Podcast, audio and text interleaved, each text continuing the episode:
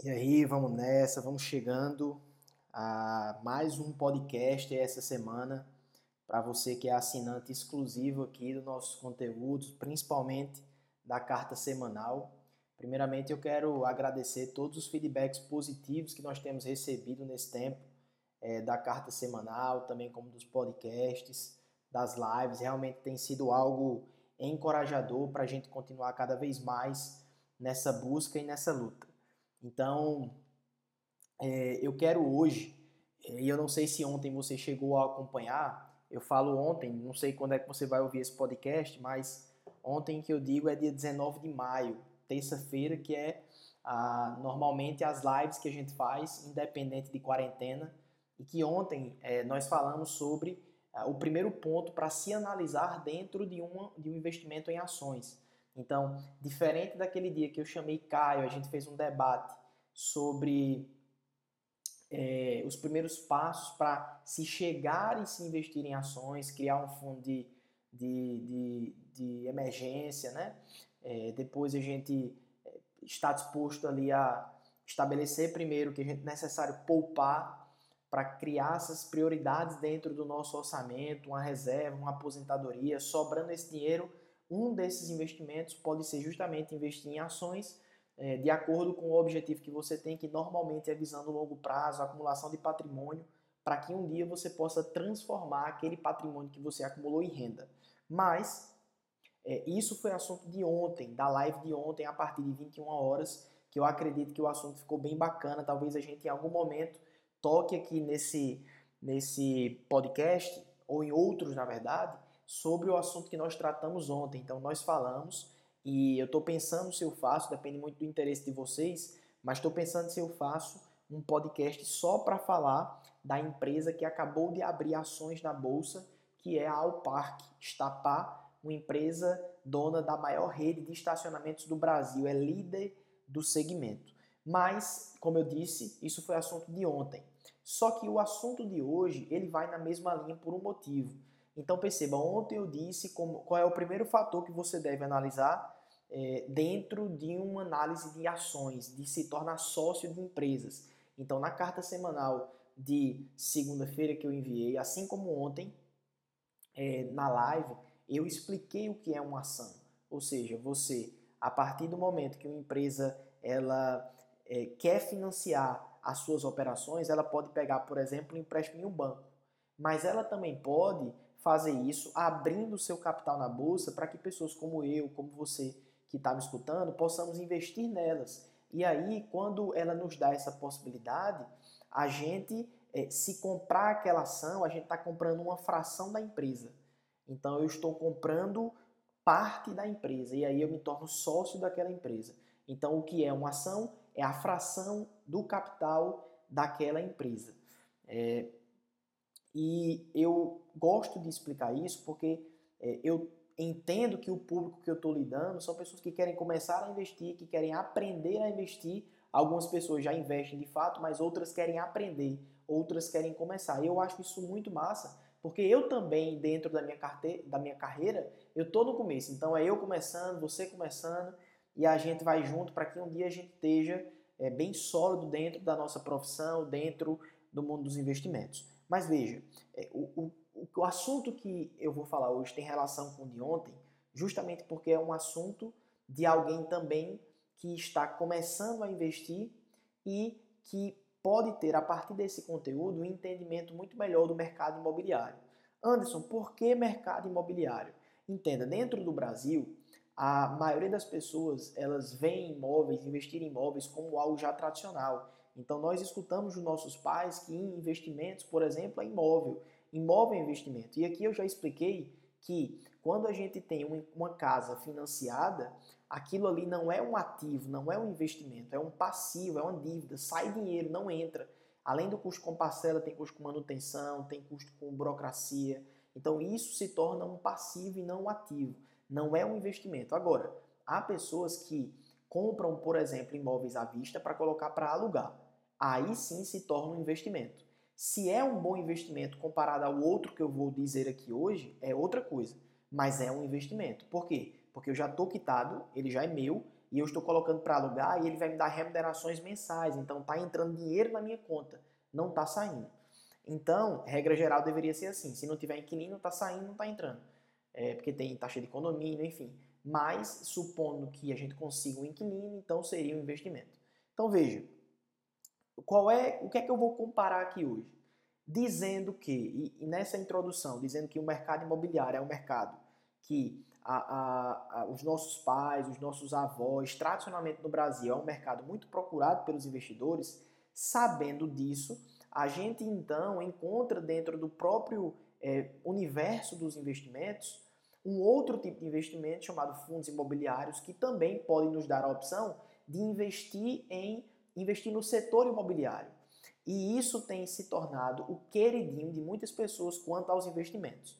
É, antes da gente entrar de fato aqui em eu falar quais são as vantagens, quais são as desvantagens, eu queria falar para vocês que e, e preciso estabelecer essa relação. Muitas pessoas elas têm a visão seguinte: ah, eu estou vendo o imóvel, o imóvel está na minha frente. Se esse imóvel está na minha frente é porque esse imóvel deve ser um, uma coisa segura para investir. Então as pessoas tendem a achar que investimentos em imóveis, por exemplo, são investimentos em renda fixa mais seguros porque estão vendo ele, porque é algo físico a ser visto. E é normal que aquilo que nós vemos, nós nos sentimos mais seguros, mas investimentos em imóveis não é investimentos em renda fixa, é investimentos em renda variável. Eu explico por quê. A, a definição de investimento em renda fixa é o seguinte: existe uma promessa de rentabilidade. O que isso significa? Significa que na hora que eu estou investindo, eu sei que se eu esperar até a data do vencimento daquele título, eu vou ganhar dinheiro seja através de um título pré-fixado, ou seja, a remuneração é pré-estabelecida, você vai ganhar 10% ao ano, por exemplo. Isso é um pré-fixado. Ou seja, através de um pós-fixado, que ele vai seguir um indicador ali, seja o CDI, seja o IPCA, e ou seja outro, mas é, eu tenho essas formas de é, ter uma, uma garantia de uma rentabilidade futura. Já na na, e, e, claro, todo investimento tem seu risco, mas renda fixa é muito mais, extremamente mais seguro. Desde 2002, por exemplo, os títulos do, do Tesouro Direto, nunca o governo deixou de pagar. Por exemplo, dentro da renda fixa, se não for em títulos públicos, a gente pode ir para títulos privados de bancos e instituições financeiras. E esses, muitos têm garantia de um fundo garantidor de crédito para que se a, a empresa quebrar, eu possa ser remunerado até uma determinada faixa de dinheiro que não cabe eu dizer aqui, porque senão a gente toma muito tempo e não é esse o objetivo. Mas só para dizer, a renda fixa ela nos garante muito mais segurança, mas também ela nos limita muito mais em relação ao retorno.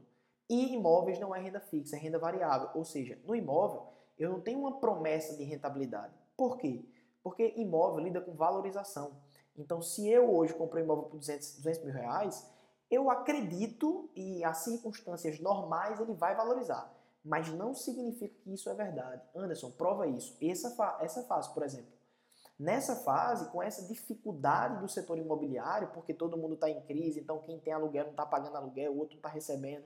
Então tem gente que está parando de alugar, tem gente que está saindo do aluguel, porque tem pessoas que não aceitam a negociação. Então, dentro de uma. Estava vindo uma fase de recuperação do setor imobiliário, da curva subindo, mas dentro desse momento que é, existe uma, uma recessão econômica, talvez à vista, depois uma, uma, uma depressão, depois uma recessão, depois uma retomada, a gente tem que é um período não tão fácil, vamos dizer assim, para se investir em imóveis. Então, as pessoas que têm muito capital podem até estar tá usando esse momento para talvez comprar imóveis baratos para no futuro vender mais caro.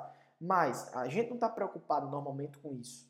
Então, é, o que eu estou querendo dizer é que imóveis é, é uma renda variável. Uma hora é, uma hora é tanto, uma hora pode valorizar, outra hora, como por exemplo nesse momento, quem quer se desfazer do imóvel tem que vender um pouco mais barato, porque o, o outro não tem dinheiro para comprar. Então, é, é, o fato de, de lidar com a valorização do ativo significa que é uma renda variável. Eu não tenho como garantir se vai subir ou se vai cair. No momento que ali ele está me dando aluguéis periódicos, já está alugado, tudo bem, eu posso considerar ali, naquele período do aluguel firmado, que eu tenho uma renda fixa. É, por quê? Porque eu sei o valor do aluguel, eu vou definir no contrato se vai ajustar mensalmente ou se vai ser anualmente. Então, eu tenho ali uma renda que pode ser fixa. Mas, é, enquanto a valorização, eu considero o aluguel é, um investimento de renda variável. E entendendo isso, eu tenho então que surgiu dentro do mercado brasileiro em 1993, é, é, aprovado pela CVM, Comissão de Valores Mobiliários, que regula esse setor de ativos mobiliários, de ações, de investimentos no Brasil, é, surgiu os fundos imobiliários. Então entenda, em vez de você comprar um, um imóvel diretamente e você passar por toda a burocracia e você ter que lidar com achar um inquilino para morar, você ter que lidar com trocas de inquilino, você ter que lidar com documentação, você ter que lidar com manutenção se a pessoa estiver morando no seu aluguel, mesmo que você coloque uma corretora, alguém para intermediar, ainda assim você não consegue se afastar 100% daquela situação. Então, é, para vender novamente a liquidez, né, como a gente chama liquidez, a facilidade de ter o dinheiro na mão ou não, e no caso do imóvel não tem facilidade, porque não é fácil vender um imóvel. É, se você quiser investir em imóveis, você precisa entender do, do assunto. Então, se você tiver outro tipo de trabalho e quiser investir em imóveis, vai ser bem complicado conciliar.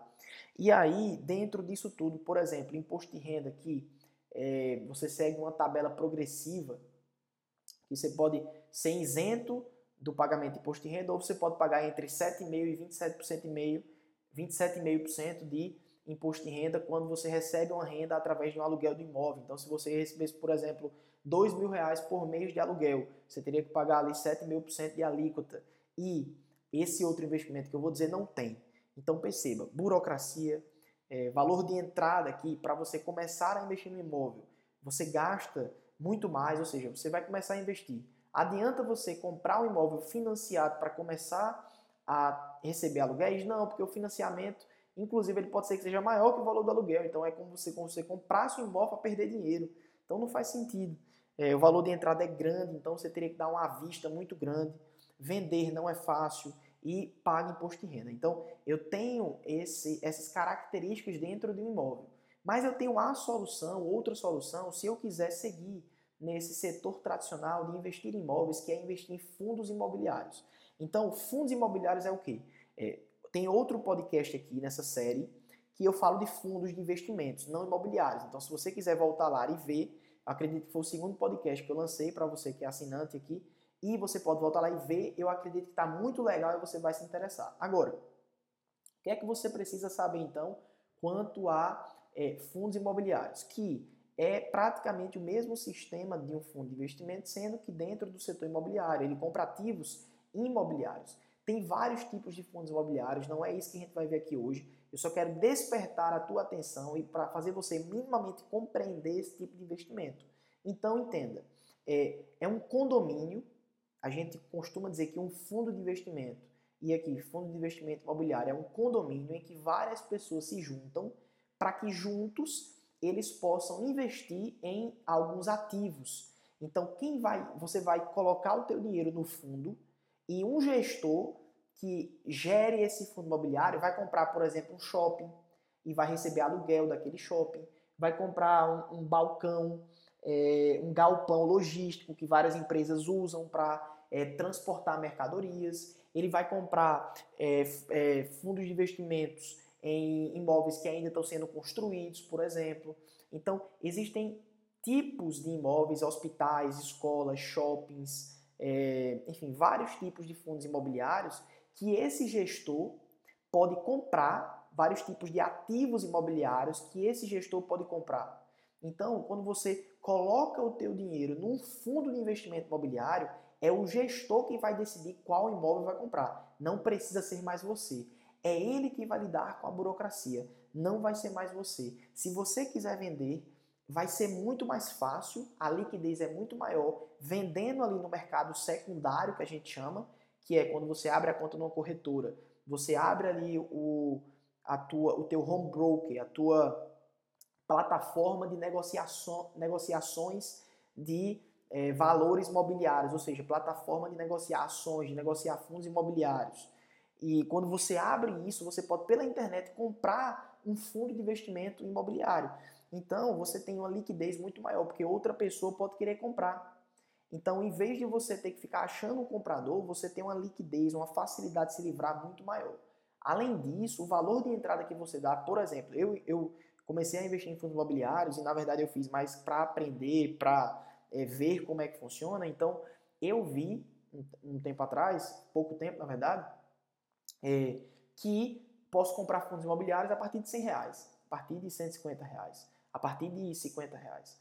Tem fundo imobiliário 400 reais. Agora, eu nunca poderia comprar só a varanda de um apartamento. Não, eu quero aqui comprar a varanda do teu apartamento aqui. O apartamento é quanto? 700 mil. Quanto é a varanda? 50. Pronto, eu vou ficar com a varanda. Isso não existe. Então, com o fundo imobiliário eu consigo fazer basicamente isso. Eu compro um valor de entrada muito menor do que eu teria que dar no imóvel, eu me exponho ao mercado imobiliário. E isso é uma grande vantagem porque eu posso entrar com muito menos e ir aportando de acordo com o tempo se eu gostar do setor imobiliário. E eu posso também vender apenas parte daquilo que eu tenho. Então, se eu tenho lá é, 10 mil reais em fundos imobiliários, é, eu posso vender 2 mil e eu ficar com 8 mil. Então, essas coisas podem acontecer. É claro que eu não vendo o dinheiro, eu vendo a cota. Então, quando a gente investe em fundo imobiliário, a gente investe através de um sistema parecido com o de um condomínio. No condomínio tem um síndico dentro do fundo imobiliário, é como se ele fosse o gestor e cada um condômino tem ali é, paga a taxa de condomínio para que aquele síndico gira, ou seja, num fundo investimento imobiliário vai ter uma taxa de administração, ele vai gerir os nossos recursos e todos nós seremos beneficiados com o fato de ele estar tá, é, gerindo esse recurso se ele gerir bem. Então, é, é importante a gente se atentar a essa, essa situação.